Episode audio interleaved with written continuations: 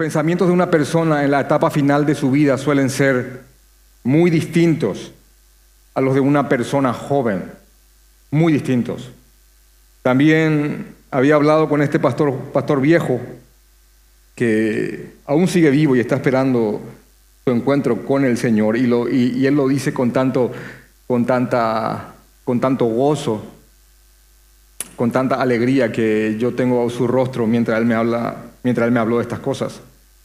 Y habíamos hablado también de que la sensación de que el tiempo se está acabando provoca, provoca cierta ciertas cosas en las personas.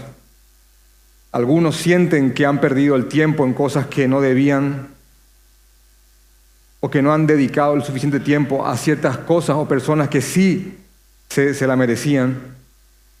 Y hablando de esa, de esa postura del ser humano cuando sabe que está llegando al final, que los años van pasando, y repito, no son los mismos pensamientos de una persona que, está en esa etapa final que los pensamientos de un joven que tiene tanto, tanta ilusión, tantos proyectos, tantos sueños. Cuando el reloj va marcando, eh, las cosas eh, van tomando otro orden. Les digo esto porque una vez más les repito, aquí tenemos, y vamos a dar hincapié en este sentido, de que aquí tenemos la última carta del apóstol y él sabía que había entregado su vida a la causa correcta y al avance del reino del Señor Jesucristo. Y quiero también explicarles lo siguiente, que yo no estoy diciendo que él entregó su causa, su vida a la causa correcta, porque él era un predicador o un apóstol. ¿Saben por qué? Porque entonces yo diría que solamente los predicadores, nosotros, o los pastores, o diáconos, o cualquier hombre de ministerio, solamente ellos son los que entregan sus vidas a las causas correctas, sino que cada uno de los que estamos aquí presentes, cada uno de los que estamos aquí presentes, sea el trabajo que tengas, sea el lugar en donde estés, sin duda te lo digo, hermano, que eh, todos estamos llamados a entregar nuestras vidas y a seguir la causa del Señor Jesucristo. Así que Pablo sabe, Pablo supo que entregó su vida a la causa correcta y es al avance del reino de nuestro Señor Jesucristo. Todos nosotros, al igual, debemos ser instrumentos del Señor en donde sea que Él nos haya puesto. En el momento en el que Pablo escribió esta carta, em, como ya no tenía mucho tiempo, ya no había, ya no había tiempo para, para, para muchas vueltas, ya no, ya no había tiempo para, para escribir extenso, ya no había tiempo para escribir un Romanos, no había tiempo para escribir un Primera, Segunda de Corinto. Él tenía que ser tajante y directo porque sabía lo que estaba pasando y no solamente eso, sabía lo que se estaba viniendo. De hecho que en el capítulo 3, él dice, también debes saber esto, Timoteo, que los posteros días vendrán tiempos peligrosos. Así que él sabía que los tiempos peligrosos estaban cerca y que, estaban, que ya estaban presentes en cierto sentido, pero que vendrían aún con más fuerza. Entonces Pablo para, para preparar a Timoteo, reafirma en él el encargo, y ese es el título de esta predicación. El gran encargo, el gran encargo. Este encargo que Pablo recibió del mismísimo Señor Jesucristo, y está en Gálatas capítulo 1, del 11 al 12, no hace falta que lo busquen, anótenlo. El, el evangelio que Pablo tiene, que él predica, dice él, no lo recibí yo de hombre alguno, sino del mismísimo Jesús. Lo recibí de Jesucristo. Ahora sí, que el encargo que él recibió de Jesús, ahora Pablo está reafirmando ese encargo en Timoteo. Y luego Timoteo debía de pasárselo a otros para que estos a su vez se lo pasen a otros, formando así una cadena. Y es lo que, y es lo que encontramos en 2 Timoteo capítulo 2, versículo 2 que dice, lo que has oído de mí ante muchos testigos, lo que has oído de mí ante muchos testigos, esto encarga. Esto encarga a hombres fieles que sean idóneos para enseñar también a otros. Y ven ahí, y ven ahí la cadena. Jesús me lo encargó a mí, esto que has oído de mí, encarga a hombres fieles que también sean idóneos para encargárselo así a otros. ¿Ven la cadena? Y que esto continúe ininterrumpidamente y transgeneracionalmente. Así que hoy vamos a hablar acerca del encargo, del gran encargo y de lo serio que esto es del encargo para Timoteo, por ende del encargo para, para predicadores, para pastores y del encargo para la iglesia. Y en el verso 1 y 2 vamos a hablar propiamente del encargo, del gran encargo y su seriedad. Versículo 1 y versículo 2. Versículo 3 y 5 vamos a hablar acerca del motivo del encargo. ¿Por qué? ¿Por qué el encargo? ¿Por qué del encargo? Y en los versículos 6 al 8 del ejemplo y la meta que todo creyente debe de, perseguir. El ejemplo y la meta que todo creyente debe de perseguir. Y así, vamos al texto en este momento. Dice segunda de, de Timoteo capítulo 4, te encarezco delante de Dios y del Señor Jesucristo, que juzgará a los vivos y a los muertos en su manifestación y en su reino Versículo 2, que prediques la palabra, que instes a tiempo y fuera de tiempo, redarguye, reprende, exhorta con toda paciencia y doctrina. ¿Por qué? Versículo 3, porque vendrá tiempo cuando no sufrirán la sana doctrina, sino que teniendo comezón de oír, se amontonarán maestros conforme a sus concupiscencias y apartarán la verdad, del, de la verdad el oído y se volverán a las fábulas. Pero tú sé sobrio en todo, soporta las aflicciones, haz obra de evangelismo, cumple tu ministerio, porque yo ya estoy para ser sacrificado y el tiempo de mi partida está cerca o cercano. He peleado la buena batalla, he acabado la carrera, he guardado la fe. Por lo demás me está guardada la corona de justicia, la cual me dará el Señor, y atiendan esta palabra, juez justo en aquel día, y no solo a mí, y no solo a Él, sino también a todos los que aman su venida. Fin de la cita del día de hoy. Así que el encargo es claro, El encargo es claro y dice que prediques la, palabra. Y miren por favor, eh, si, solamente conectan el versículo 1, la, primera parte del versículo 1 y el versículo 2 dice, te encarezco delante de Dios, versículo 2, que prediques la palabra. La palabra de Dios, aquí se refiere, esta, esta frase que está traducida como predicar, la palabra, esta palabra predicar aquí se refiere a un heraldo, alguien que proclama públicamente un mensaje y en el contexto, eh, en el modo en el cual se usaba la palabra, los heraldos eran aquellos que iban por las calles anunciando los mensajes del rey o emperador. Ellos anunciaban acontecimientos especiales, los decretos, las leyes de Dios, las leyes del emperador, perdón, o rey. O inclusive también los heraldos iban de pueblo en pueblo, de aldea en aldea, anunciando la aparición pública de su majestad, del rey o, emperador. Eso era un heraldo. Entraba a un pueblo y dice, el rey viene, el rey viene. Y él estaba vestido con vestiduras reales. Algunos tenían trompetas o algún instrumento que llamaba la, la atención y pegaban decretos en plazas públicas para anunciar que el rey estaba a punto de aparecer. Así que cuando Pablo es, escucha que prediques, esa palabra se refiere a la función de un heraldo y, esa imagen venía a la mente de Timoteo. Hermanos, esto es porque esa es la función que tenía que cumplir Timoteo. Él tenía que ser un heraldo y hablar públicamente de las verdades del Señor. Al igual que todo predicador es un heraldo del único rey del Señor Jesucristo. Y yo estoy muy de acuerdo con un, con un comentarista cuando escribe lo siguiente, aunque la comisión de Pablo iba dirigida a Timoteo,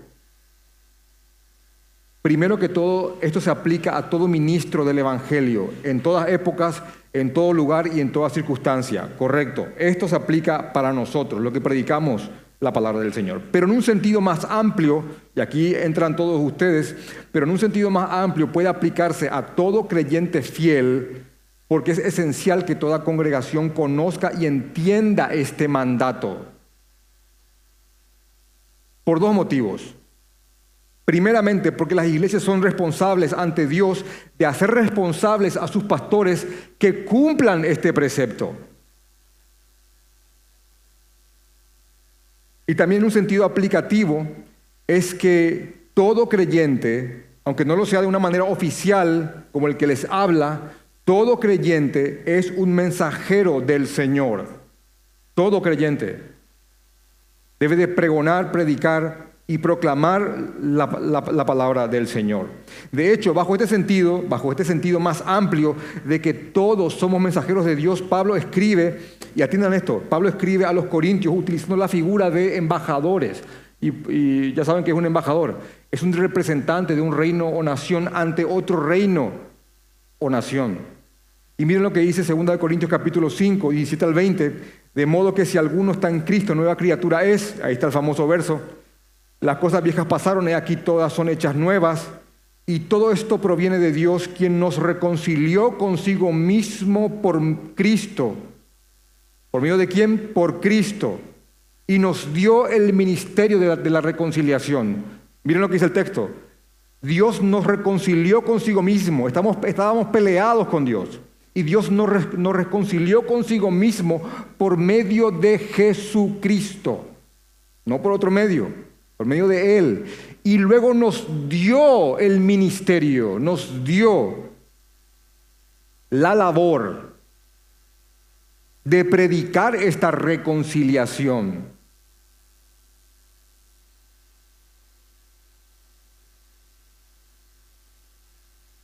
Porque Dios estaba en Cristo reconciliando consigo mismo al mundo, no tomándole en cuenta a los hombres sus pecados, y nos encargó a nosotros la palabra de la reconciliación. Y eso no solamente para pastores, es para toda la iglesia. Así que somos embajadores en nombre de Cristo. Ahí está esa palabra, hermosa palabra. Somos representantes de una nación extranjera, de un reino extranjero, que algún día vendrá a imponerse y luego dice, como si Dios rogase por medio de nosotros, os rogamos en nombre de Cristo, reconciliaos con Dios. Entonces repetimos, en un sentido, 2 Timoteo 4, 1 al 5, el encargo de predicar es para Timoteo, por ende para todo ministro, pero en un sentido amplio es para todo creyente como representante del Señor, velando que sus pastores prediquen la palabra del Señor y también predicando la palabra del Señor cada uno de nosotros. Amén. Amén, hermano. Amén. Así que los tiempos eran peligrosos. En el momento que Pablo escribió esta carta, hoy son aún más peligrosos. Los tiempos eran peligrosos y entonces era, era importante que Pablo eh, haga hincapié, recuerde y reafirme a Timoteo en el encargo y el encargo era nada más y nada menos que predica la palabra a Timoteo. Predica Timoteo. Y la palabra debe de ser predicada, hermanos. Ya lo hablamos esto el domingo pasado. La palabra debe de ser predicada por todo aquello que ella produce. ¿Y qué produce la palabra? Bueno, hemos estudiado el domingo pasado que la palabra produce salvación. Cuando el Señor, a través de su palabra, toca un corazón y lo, y lo hace nacer de nuevo, tenemos un creyente. A partir de ahí, la palabra no termina su obra, sino que prosigue en santificar, en moldear, en tornear a la, persona a la imagen de Jesucristo. En 2 Timoteo capítulo 3, del 15 al 17, que fue la prédica pasada nada más, Pablo había escrito el resumen más conciso, claro y preciso sobre lo que la palabra es, sobre su naturaleza y la obra de ella en cuanto a la salvación y a la santificación en la vida de los creyentes. Y tiene este poder porque toda ella es, simplemente inspirada por Dios. Dios nos habló perfectamente a través de hombres, de hombres imperfectos. Así que Dios por medio de su palabra nos enseña, nos convence, nos corrige, nos instruye en este camino, en cómo vivir nuestras vidas después de haber creído.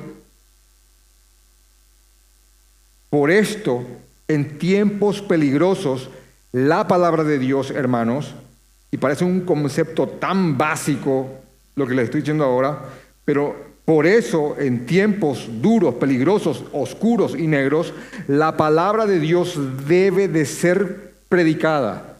¿En dónde? En las iglesias primeramente. ¿En dónde más?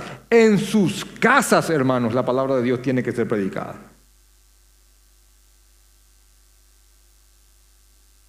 ¿Y dónde más? A nosotros mismos.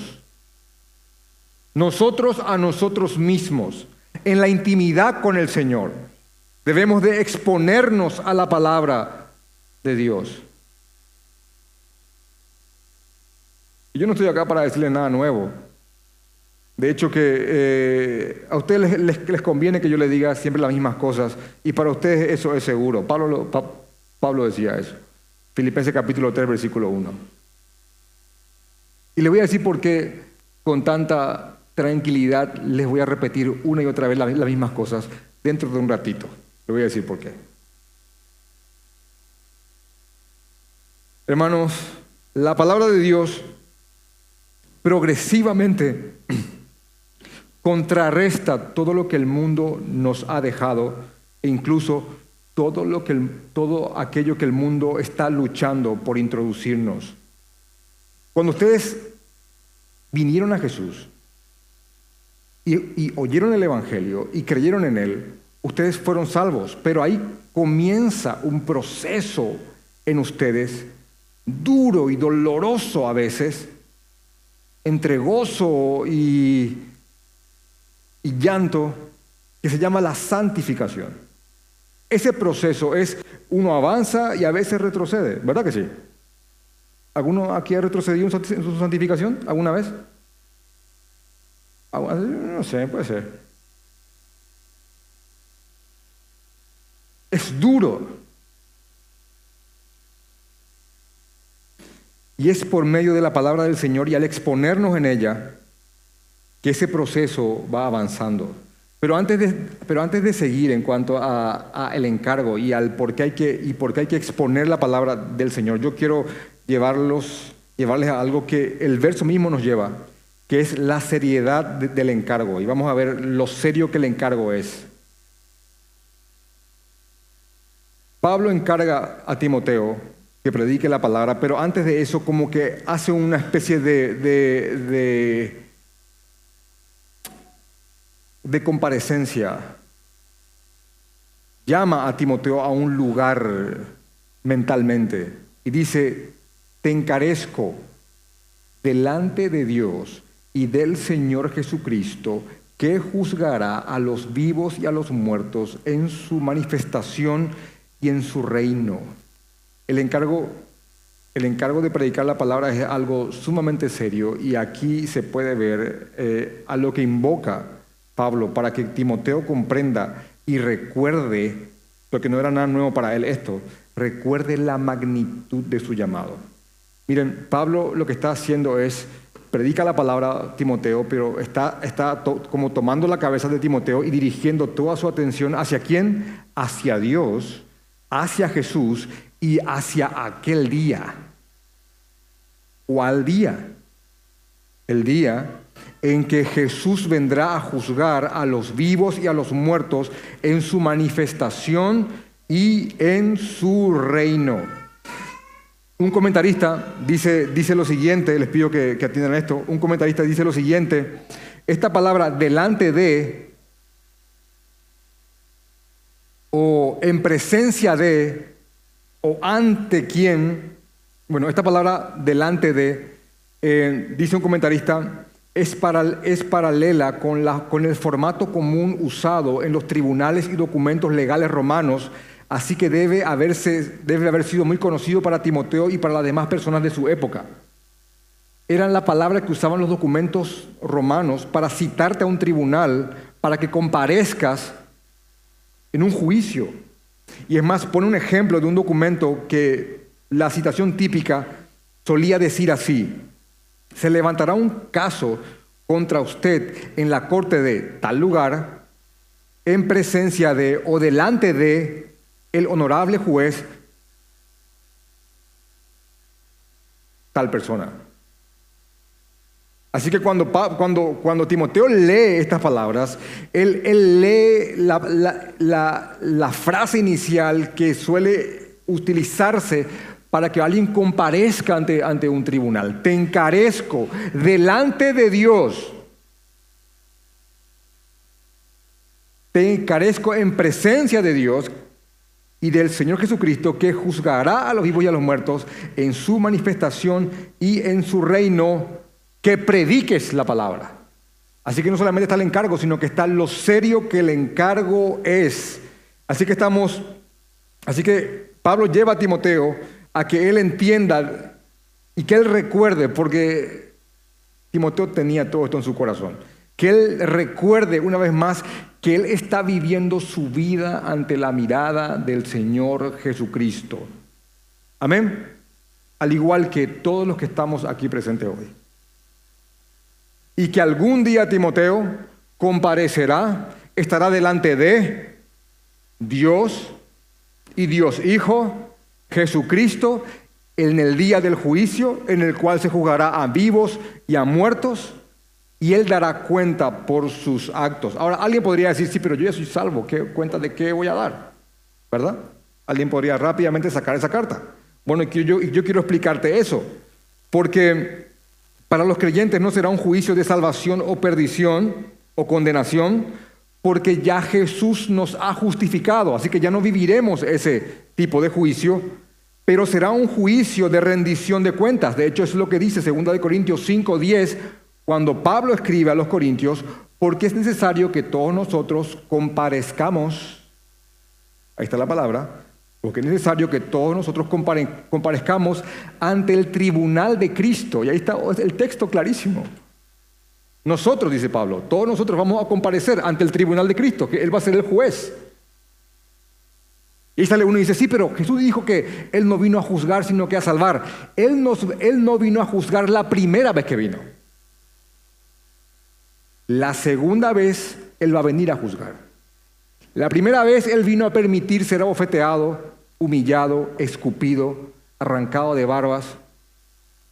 Pero la segunda vez Él no va a venir en ese formato de humillación, sino que va a venir en gloria. Apocalipsis 19. Y va a venir a juzgar. Y va a haber un juicio específico y aquí las posturas escatológicas varían en cuanto a lo procesal, pero esta es una verdad bíblica. Va a venir a separar creyentes de no creyentes, ovejas de cabritos, Mateo 25, 31 al 33.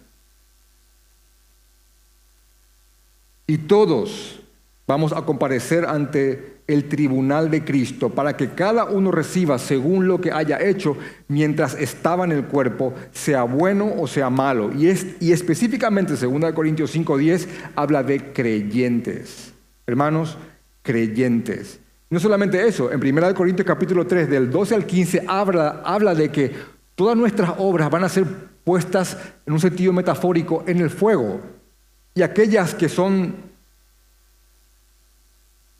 combustible van a quemarse y aquellas obras que realmente lo hicimos por el Señor son las que van a permanecer.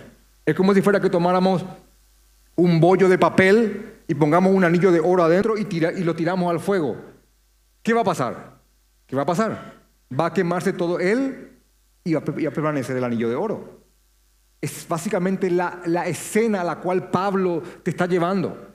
Algún día todas tus obras creyentes Todas tus obras en el tribunal de Cristo van a ser puestas a prueba. Y es más, aunque personas pudieron haber sido beneficiadas con esa buena obra, puede que, la, que, puede que uno lo haya hecho de una mala intención y eso no te va a ser tenido en cuenta.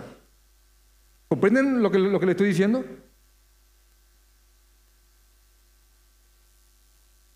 Yo prediqué el Evangelio, yo prediqué el Evangelio, ella creyó, Pero yo, como lo hice por querer hacerme a la estrella, eh, su conversión no me será tenida en cuenta. Wow.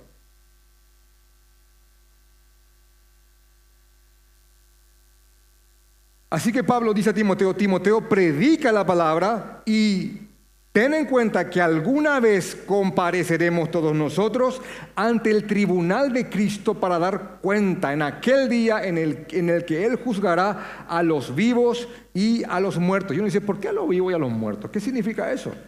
Porque habrán personas en, el, en aquel día, cuando Cristo aparezca, que no van a morir que van a estar vivos al momento que Jesús aparezca. No van a experimentar la muerte, primera de Corintios 15. Y los que han, y los que han muerto van a volver a la vida para, para participar del tribunal. Así que habrá una generación, hermanos, que recibirá a Cristo en vida. Así que te encarezco, te ruego, te encargo delante de Dios y del Señor Jesucristo, que juzgará a los vivos y a los muertos en su manifestación, segunda venida, y en su reino, que prediques la palabra. ¿Se dan cuenta la, magnitud de la importancia y la seriedad de este encargo?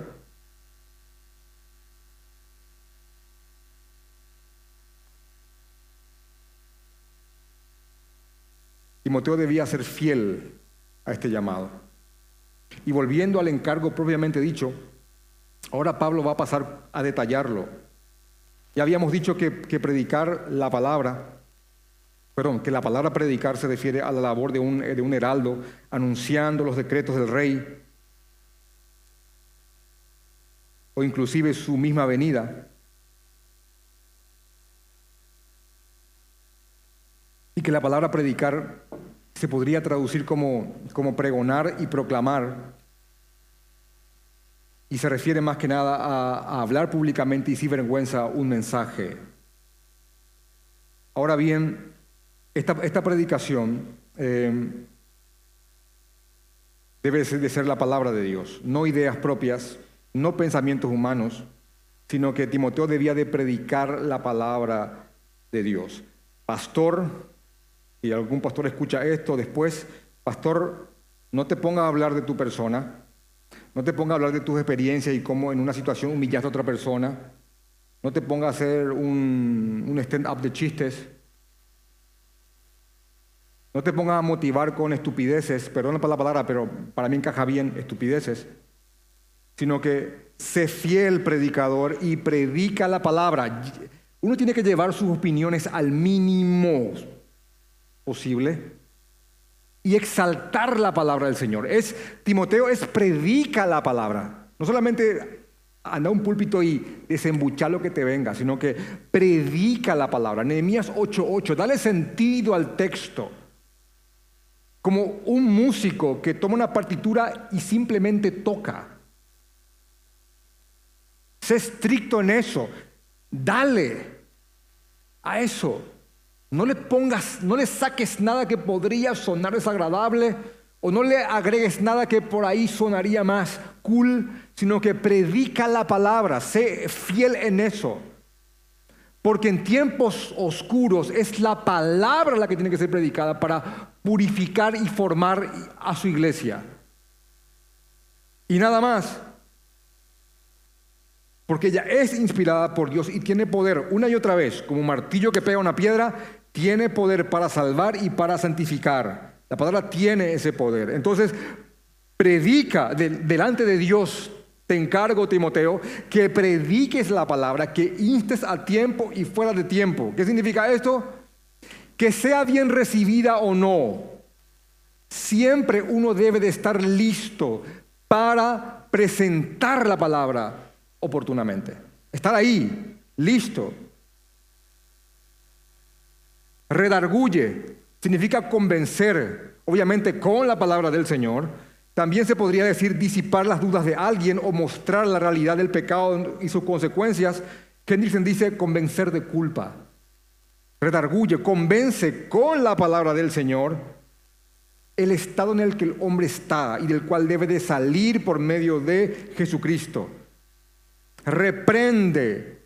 Bueno, en ocasiones todo predicador debe de, de ser enérgico en la reprimenda por amor del oyente. Y aquí yo quiero decirte algo, porque uno podría decir, sí, pero ahí más atrás nos habías leído que dice corrige con mansedumbre o con mansedumbre corrige. Está ahí en 2 Timoteo 2.25 y uno, lo va uno va a subrayar ese. Pero quiero también decirte, quiero también aclararte que el que uno tenga que reprender a veces enérgicamente es como una demostración de amor. Amén. Padre aquí presentes, amén.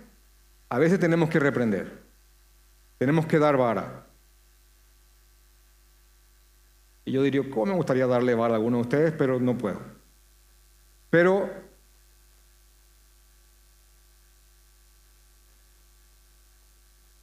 esto no entra en conflicto con el direccionamiento de corrige con mansedumbre de 2 Timoteo 2.25, ya que en algún momento todos nosotros necesitamos una voz firme que nos reencauce. Amén. Todos nosotros. Amén. Dale, hermanos. Vamos, hermanos. Vamos a aflojar eso, por, favor. Eh, eh, eh, suéltense de eso. Amén, hermanos. Todos necesitamos una voz firme que nos reencauce. Todos.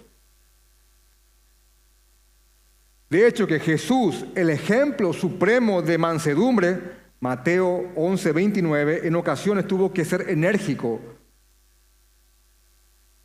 para llamar al arrepentimiento.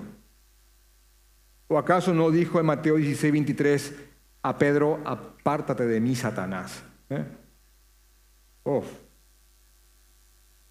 Si Jesús te dijera eso, hermano, yo uno diría, uff, estoy mal, ¿eh? No solamente eso, sino que Pablo en otra carta a otro siervo de Dios llamado Tito, hablando sobre una ciudad en la que Tito estaba, era Creta. Y en Creta estaban los cretenses, ¿verdad? Eh, y, los cretenses, por idiosincrasia, por costumbre común, eran así. Cualquier coincidencia con la realidad es pura coincidencia. Dice así, dice así Pablo a Tito, uno de ellos, un filósofo cretense, un profeta suyo, dijo de ellos, los cretenses, siempre mentirosos, malas bestias, glotones ociosos, este mandamiento es verdadero. Por tanto, repréndelos duramente para que sean sanos en la fe. No atendiendo a fábulas judaicas ni a mandamientos de hombres que apartan de la verdad. Ahora, miren, personas que eran de una cultura mentirosa, malas bestias, no querían trabajar o se quejaban por el trabajo, glotones, ociosos, le gustaban mucho los placeres eh, y probablemente vivir del Estado. Eh, este mandamiento es verdadero, dice Pablo. Por tanto, repréndelos duramente para que sean sanos en la fe. Eso quiere decir que gente de, de, este lugar llamado Creta creía en Jesucristo y no es que a partir de ahí ellos automáticamente se volvían trabajadores y ejemplos de ciudadanos, sino que en ellos comenzaba un proceso. Y ahí en Creta Tito tenía que ser pastor y guiar una iglesia. Así que tenía que ir en contra de todo aquello que ellos habían aprendido para que lo desaprendan con la palabra del Señor. Así que repréndelos duramente. ¿Para qué? Para que sean sanos en la fe.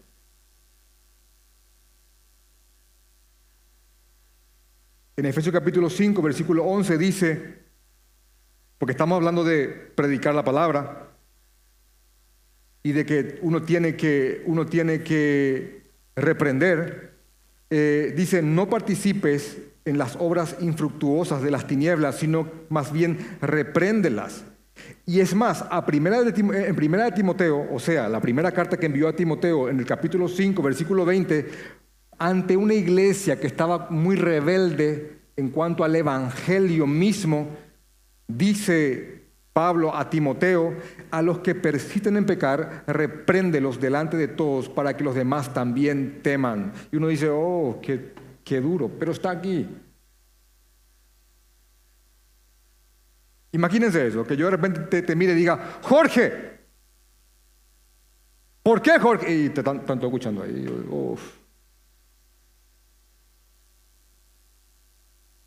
¿Qué te parece eso? Primera de Timoteo 5:20. Jorge, Jorge se despertó ahora. ¿eh? Se quedó así.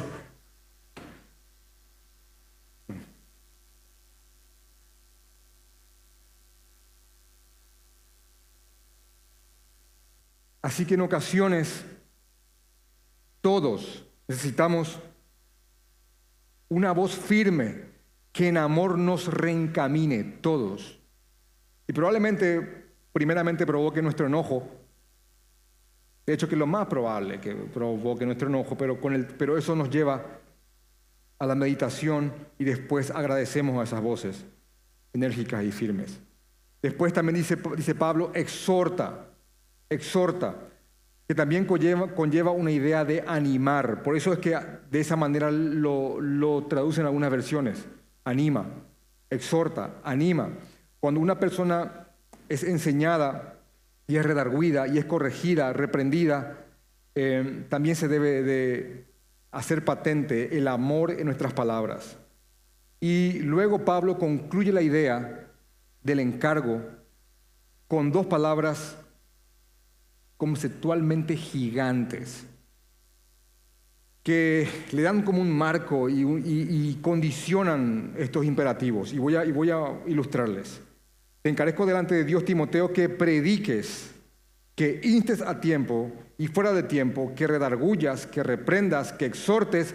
Y estas dos palabras enmarcan todo esto. Dicen, con toda paciencia y doctrina. Con toda paciencia y doctrina.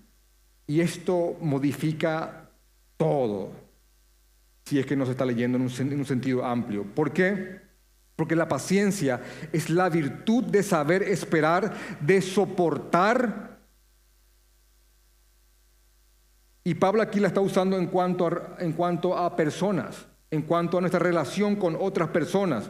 Así que ten paciencia, Timoteo, en cuanto a las otras personas. No se refiere a circunstancias con toda paciencia y doctrina. Y lo que le voy a leer ahora, yo me lo voy a leer a mí mismo.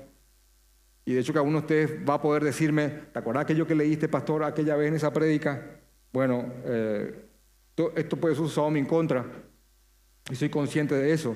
Dice un comentarista, aquí Pablo estaba hablando específicamente de la paciencia con las personas, con los miembros de un rebaño que pudieran ser con frecuencia tercos y resistirse a las amonestaciones del pastor.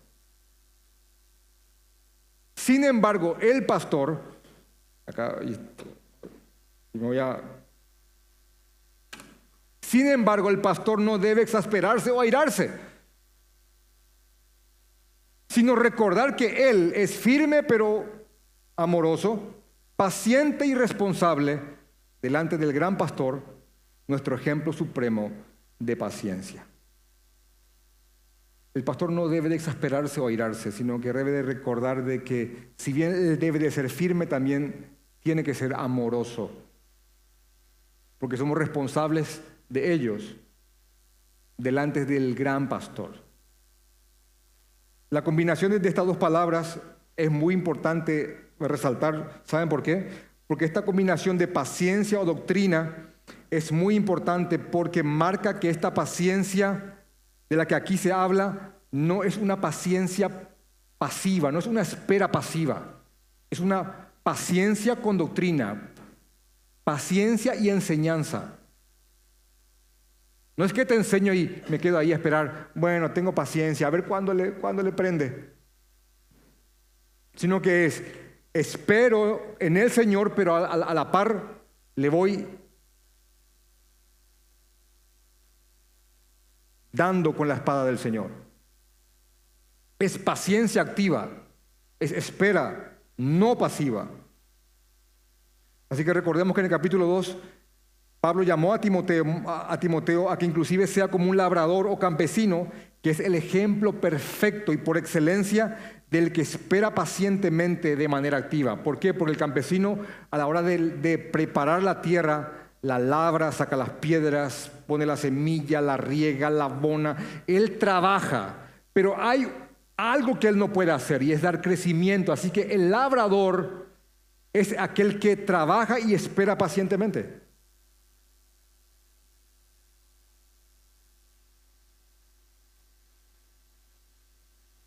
Dice un comentarista, William Hendrickson, nótese que la palabra paciencia, que es la lentitud para airarse, amable perseverancia para con las otras personas que están erradas,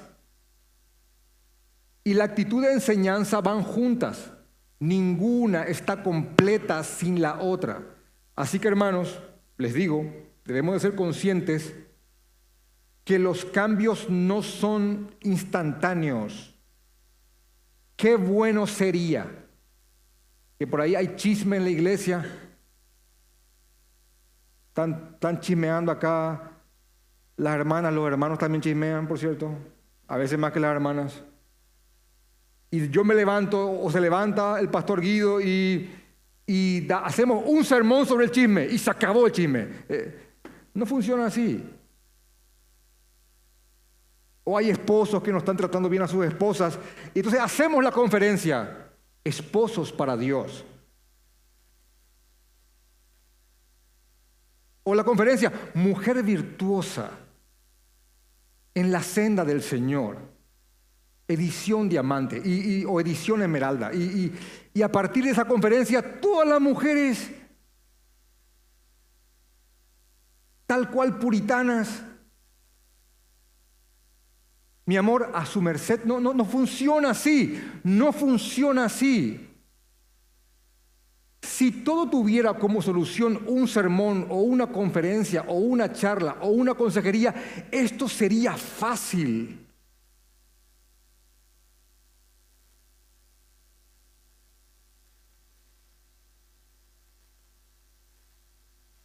sino que esto se trata de paciencia y doctrina. Los cambios no son instantáneos, es paciencia y doctrina.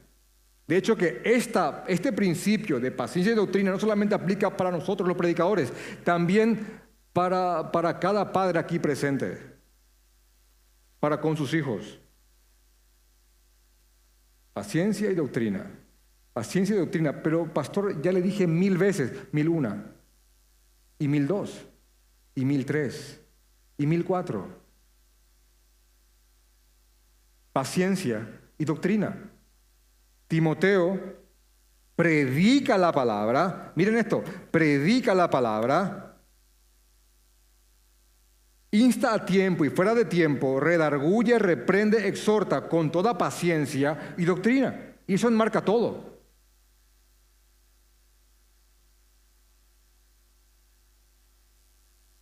La sola paciencia no basta y la sola doctrina tampoco. Es paciencia y doctrina. Ahora, después de eso, eh, Pablo va a pasar al motivo del encargo, del por qué Timoteo debe de predicar la palabra. Obviamente por todo lo que ya produce, pero hay un motivo más que es porque vendrá tiempo cuando no sufrirán la sana doctrina.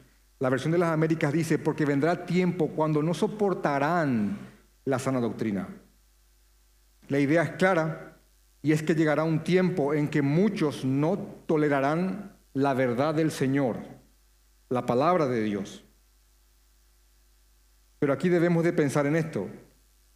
El mundo siempre se ha opuesto a la palabra del Señor y se opondrá siempre pero en el contexto en el cual Pablo está hablando y mirando los recientes versos en, en 2 Timoteo 3 del 1 al 9, lo que Pablo está diciendo, a lo que se está refiriendo es que en los últimos días muchas personas que realmente no son creyentes van a, van a lograr introducirse a las iglesias y esas personas con el tiempo no soportarán la sana doctrina, el Evangelio y todo lo que él conlleva.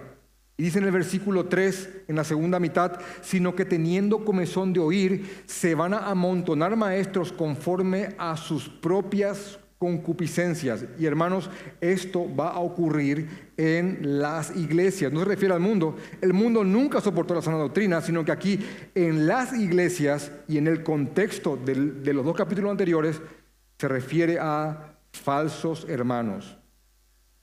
Así que predica a Timoteo porque vendrá un tiempo en el cual habrán personas en las congregaciones que no van a soportar la verdad del Señor. Y esto va a regirse por la ley de la oferta y la demanda.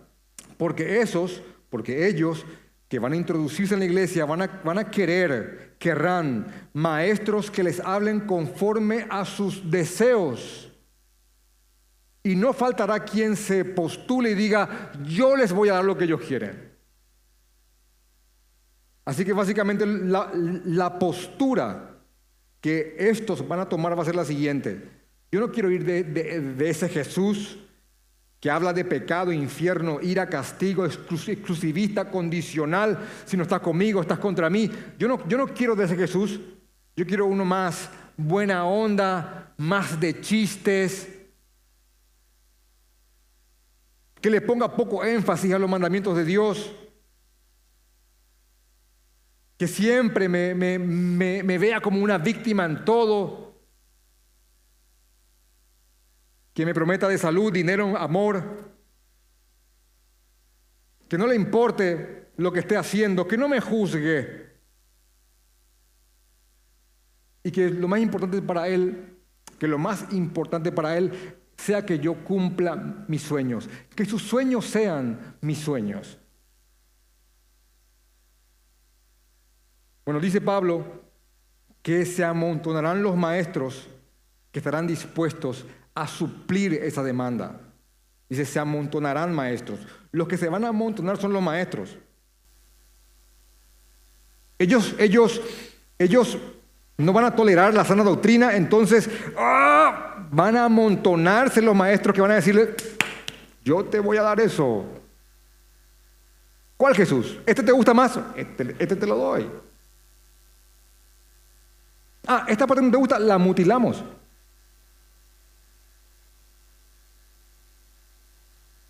Repito, porque vendrá tiempo, predica Timoteo, porque vendrá tiempo cuando no soportarán o sufrirán la sana doctrina, sino que teniendo comezón de oír, se van a amontonar los maestros conforme a lo que ellos quieren, Timoteo. Y esta, y esta, y esta ilustración, esta, esta frase de teniendo comezón de oír es tan ilustrativa porque em, hace referencia a aquellos que vienen y rascan donde gusta, teniendo comezón de oír. ¿Vieron, ¿Vieron cómo Pablo enseña? ¿Vieron la, didáctica de Pablo? Él te da un concepto, pero él te lleva una ilustración para que el concepto se fije con una imagen. Es lo que hacía Jesucristo. Concepto, ilustración, a tu cerebro. Entonces, esta, esta ilustración de teniendo comezón de oír, y yo les pido esto para que nos imaginemos, es, es, viene a la mente como, como alguien que viene y rasca ahí donde, donde nos gusta. ¿Alguna vez te pasó que te rascó, que te picó una parte de la espalda a la cual no podías llegar? Algunos dotados creo que lo pueden, ¿eh? porque tienen un... no, no, no mi caso aquí en un lugar y, pica mucho y de repente no hay forma y estás buscando ahí el lugar y ya, ya, te pasó. Y viene aquel bendito de Dios que te dice, yo te ayudo. Y, oh hermano, es la gloria. ¿Ya te pasó eso? Viene ahí. Y uno, y uno va como dirigiendo, arriba, abajo, derecha, izquierda, bueno, es, exactamente lo que él está diciendo. Teniendo comezón de oír, estos van a venir a rascarles donde les gusta. Y así como ellos quieren, arriba, abajo, derecha, izquierda, así.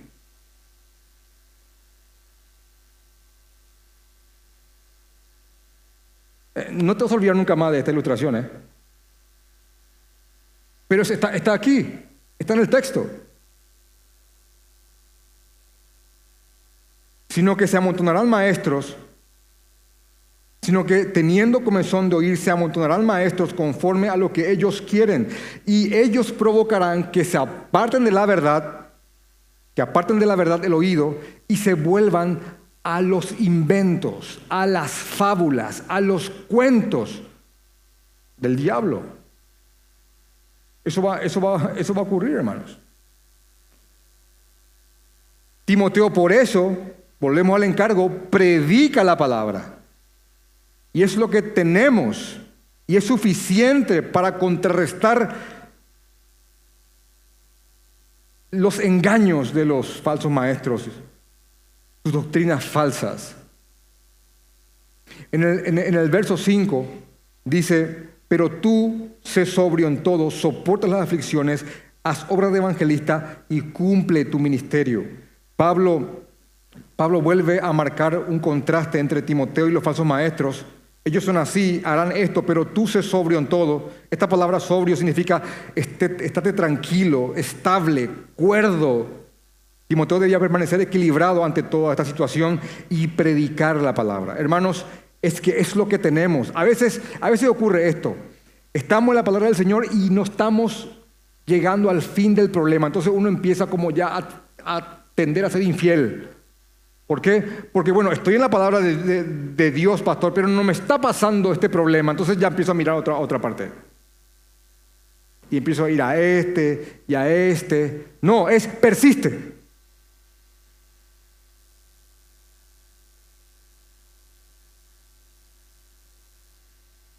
Ese sobrio, estate tranquilo, cuerdo. Predica la palabra o, o exponete la palabra del Señor, pero es, lo que tenemos y es suficiente para este caminar con Cristo. Timoteo sabe que Pablo no le está pidiendo nada que él no haya hecho, porque él también sufrió penalidades por Jesucristo. Por tanto, él sabe que Timoteo, que Pablo también sufrió todo por amor a los escogidos. Haz obra de evangelista, predica el evangelio, la cruz de Cristo dentro y fuera de la iglesia. Significa eso. Haz obra de evangelista dentro y fuera de la iglesia. El evangelio, ¿por qué? Porque el evangelio tiene ese poder incluso de causar que un falso hermano aquí presente sea tocado por él y pase a ser un creyente verdadero en Cristo. Es más, yo les digo algo un número enorme de los que están aquí presentes por confesión propia, en algún momento dado fueron falsos hermanos. Te lo explico mejor. Si hace tantos años vas a una iglesia y en algún momento dado, en, tu vida eclesiástica, conociste el Evangelio, quiere decir que hasta ese momento eras un falso hermano y eras un peligro.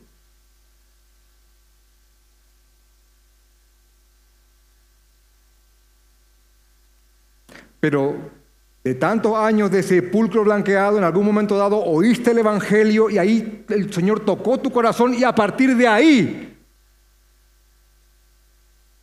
fuiste un verdadero hijo del Señor.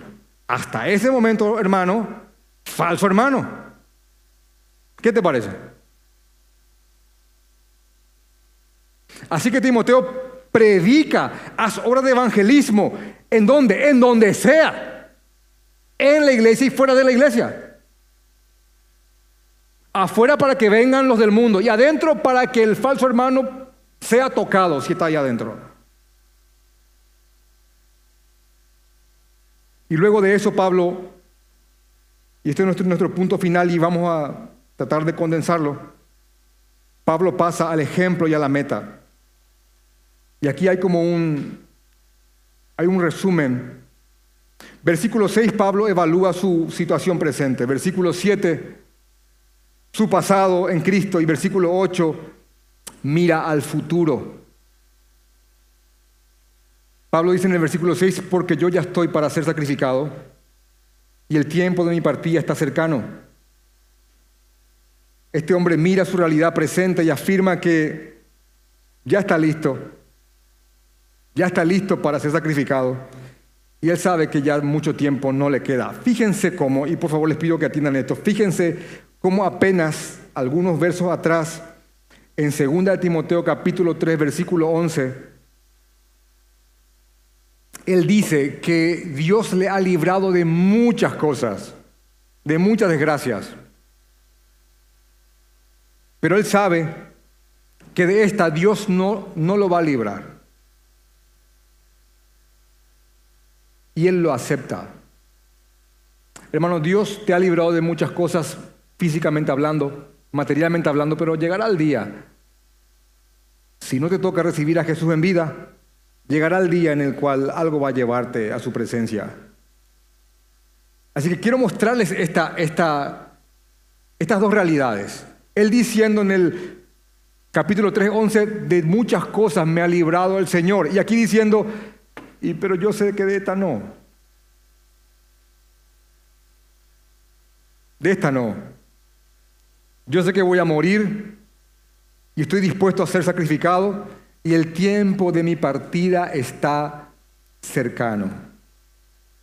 Esta palabra partida, el tiempo de mi partida, la palabra que se traduce como partida, explica William Hendrickson que en el original también se podría traducir como desatadura. Y se, usaba mucho cuando un barco estaba atado a un muelle y se subían las anclas y el, barco era desatado para emprender viaje.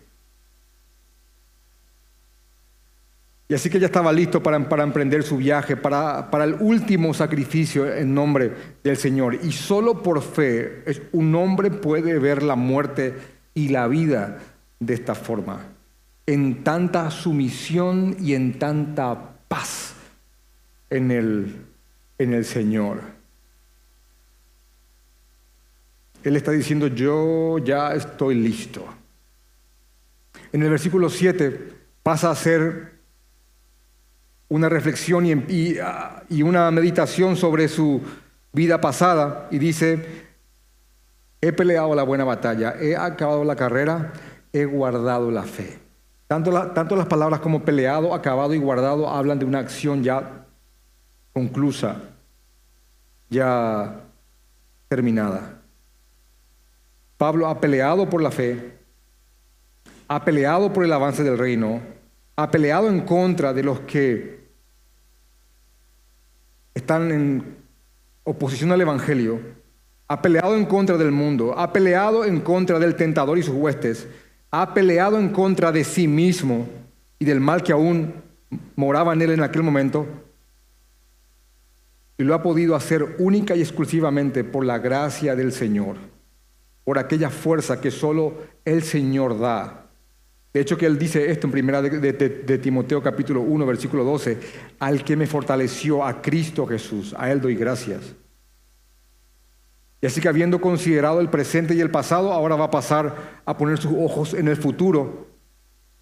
Y dice, por lo demás, me está guardada la corona de justicia, la cual me dará el Señor, el juez justo en aquel día. ¿Vieron cómo comienza así con, Timoteo? Te encargo delante de Dios, que en aquel día juzgará a vivos y a muertos. Ahora Él se proyecta ahí y dice, eh, me está guardada la corona de justicia, la cual me dará el Señor justo, juez justo en aquel día, y no solo a mí, sino también a todos, y aquí entramos todos, sino también a todos los que aman su venida. Esta corona de justicia se refería a esa corona que se, que se colocaba encima de los militares o atletas que habían salido victoriosos. En este caso, esta corona es la corona que Cristo ganó para nosotros. Y aquel día se refiere a la segunda venida y a nuestro encuentro con el Señor para heredar aquello que Él nos ha prometido. Pablo, y no solamente, Pablo dice, y no solamente a mí, sino también a todos los que aman o amen su venida. Y Aquí el rango se expande y se extiende hermosamente, hermanos, a todo creyente. Así que Timoteo había seguido el ejemplo de Pablo y había y debía de continuar haciéndolo, peleando también la buena batalla, corriendo esta carrera, guardando la fe, proclamando las verdades del Señor y defendiéndolas, con un solo objetivo, que el Señor sea glorificado. Así que en resumen, les digo estos cuatro párrafos. Hermanos, el gran encargo es para todos. Obviamente hay un llamado especial, hay un llamado especial para los predicadores, para los pastores, pero a la vez es el deber de las iglesias velar para que la predicación de la palabra sea lo central y primordial en cada congregación. En un sentido amplio, todos somos parte de este encargo, ya sea como custodios o como embajadores de Cristo para predicar la, palabra del Señor a tiempo y fuera de, tiempo. Hombres como cabezas de hogar, les digo, en tiempos oscuros la palabra de Dios tiene que ser predicada, con paciencia y doctrina. Amén, hombres, con paciencia y doctrina. No te olvides de eso. Mujeres como maestra del bien, con paciencia y doctrina. Y algún día sepan que todos daremos cuenta ante el tribunal de Cristo. Así que las instrucciones son claras. El Señor no nos ha dejado sin una hoja de ruta ante los tiempos malos y más malos aún, aferrémonos a la palabra del Señor. El encargo apremia porque el tiempo para nosotros es corto y llegará aquel día, en el día de nuestra partida, donde el Señor nos dará las coronas a nosotros que lo amamos y amamos su venida. Amén. Vamos a orar.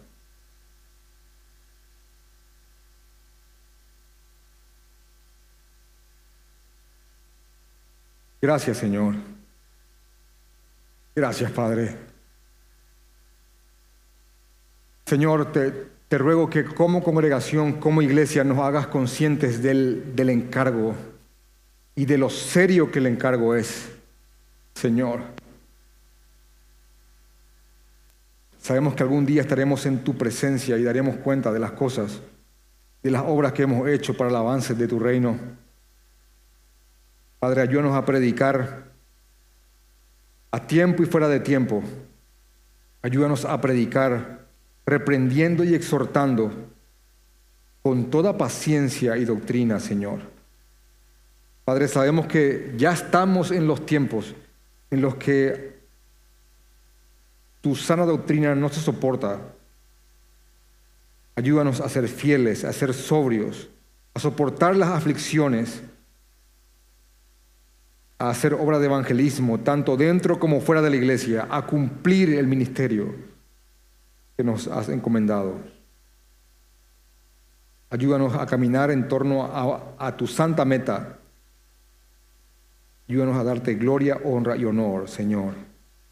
Ayúdanos a pelear la buena batalla, a correr bien la carrera y a guardar la fe. Amén.